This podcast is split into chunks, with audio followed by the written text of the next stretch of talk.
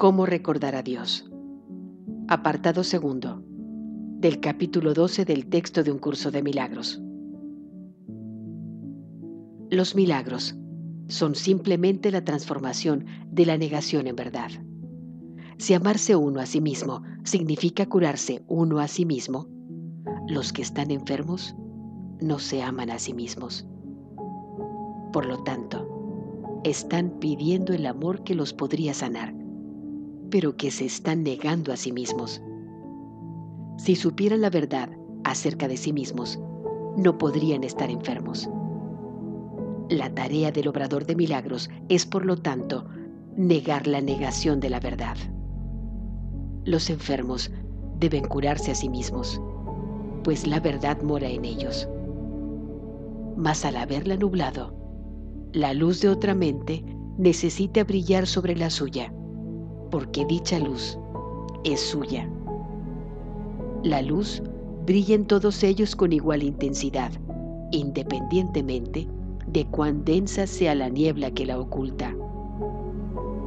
Si no le otorgas a la niebla ningún poder para ocultar la luz, no tiene ninguno, pues solo tiene poder si el Hijo de Dios se lo confiere y debe ser él mismo quien le retire ese poder, recordando que todo poder es de Dios.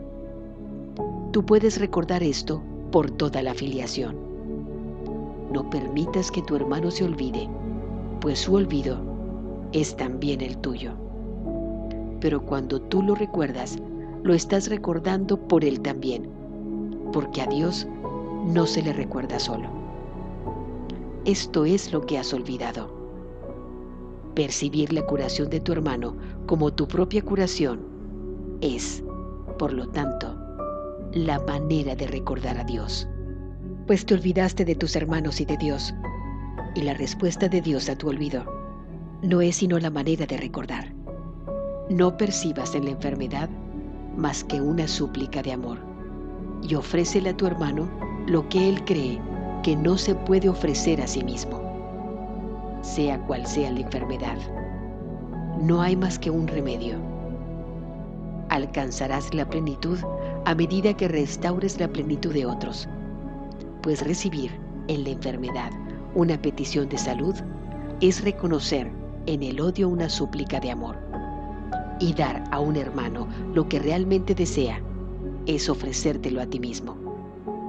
Ya que tu Padre dispone que comprendas que tu hermano y tú sois lo mismo concédele su petición de amor y la tuya quedará concedida.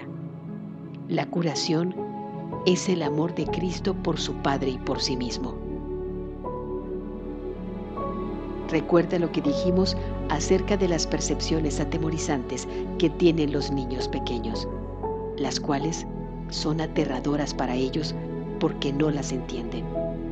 Si piden iluminación y la aceptan, sus miedos se desvanecen pero si ocultan sus pesadillas las conservan. Es fácil ayudar a un niño inseguro, ya que reconoce que no entiende el significado de sus percepciones. Tú, sin embargo, crees que entiendes el significado de las tuyas.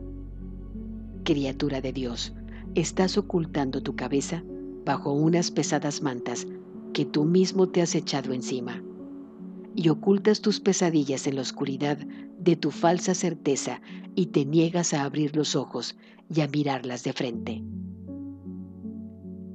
No nos quedemos con las pesadillas, pues no son ofrendas dignas de Cristo y por lo tanto no son regalos dignos de ti. Quítate las mantas de encima y hazle frente a lo que te da miedo. Solo lo que tú te imaginas que ello puede ser es lo que te da miedo, pues la realidad de lo que no es nada no puede dar miedo. No demoremos esto, pues el sueño de odio no se apartará de ti a menos que tengas ayuda, y la ayuda ya está aquí. Aprende a mantenerte sereno en medio de la agitación, pues la quietud supone el final de la lucha, y en esto consiste la jornada a la paz. Mira de frente cada imagen que surja para demorarte, pues el logro del objetivo es inevitable debido a que es eterno.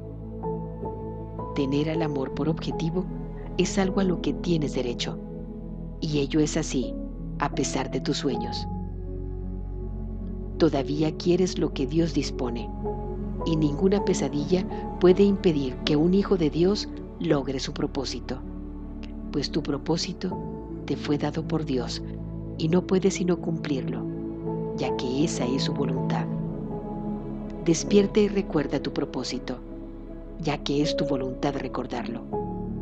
Lo que ya se ha llevado a cabo por ti tiene que ser tuyo. No permitas que tu odio obstruya el camino del amor, pues no hay nada que pueda resistirse al amor que Cristo le profesa a su Padre o al amor que su Padre le profesa a Él. Dentro de poco me verás, pues yo no estoy oculto porque tú estés ocultando. Es tan seguro que te despertaré como que me despertaré a mí mismo, porque desperté por ti. En mi resurrección radica tu liberación. Nuestra misión es escapar de la crucifixión, no de la redención. Confía en mi ayuda pues yo no caminé solo, y caminaré contigo de la misma manera en que nuestro Padre caminó conmigo. ¿No sabías que caminé con Él en paz? ¿Y no significa eso que la paz nos acompaña durante toda la jornada? En el amor perfecto no hay miedo. No haremos otra cosa que mostrarte la perfección de lo que ya es perfecto en ti. No tienes miedo de lo desconocido, sino de lo conocido. No fracasarás en tu misión porque yo no fracasé en la mía. En nombre de la absoluta confianza que tengo en ti, confía en mí, aunque solo sea un poco, y alcanzaremos fácilmente la meta de perfección juntos, pues la perfección simplemente es y no puede ser negada. Negar la negación de lo perfecto no es tan difícil como negar la verdad. Y creerás en lo que podemos realizar juntos cuando lo veas realizado. Tú que has tratado de desterrar el amor, no has podido lograrlo. Pero tú que eliges desterrar el miedo, no podrás por menos que triunfar. El Señor está contigo, pero tú no lo sabes. Sin embargo, tu Redentor vive y mora en ti, en la paz de la cual Él fue creado. ¿No te gustaría intercambiar tu conciencia de miedo por esta? Cuando hayamos superado el miedo, no ocultándolo ni restándole importancia, ni negando en modo alguno su impacto, esto es lo que realmente verás. No puedes dejar a un lado los obstáculos a la verdadera visión a menos que primero los observes ya que dejarlos a un lado significa que has juzgado contra ellos. Si los examinas, el Espíritu Santo los juzgará y los juzgará correctamente. Sin embargo, Él no puede eliminar con su luz lo que tú mantienes oculto, pues no se lo has ofrecido y Él no puede quitártelo. Nos estamos embarcando, por lo tanto, en un programa muy bien organizado debidamente estructurado y cuidadosamente planeado que tiene por objeto aprender a entregarle al Espíritu Santo todo aquello que no deseas. Él sabe qué hacer con ello. Tú, sin embargo, no sabes cómo valerte de su conocimiento.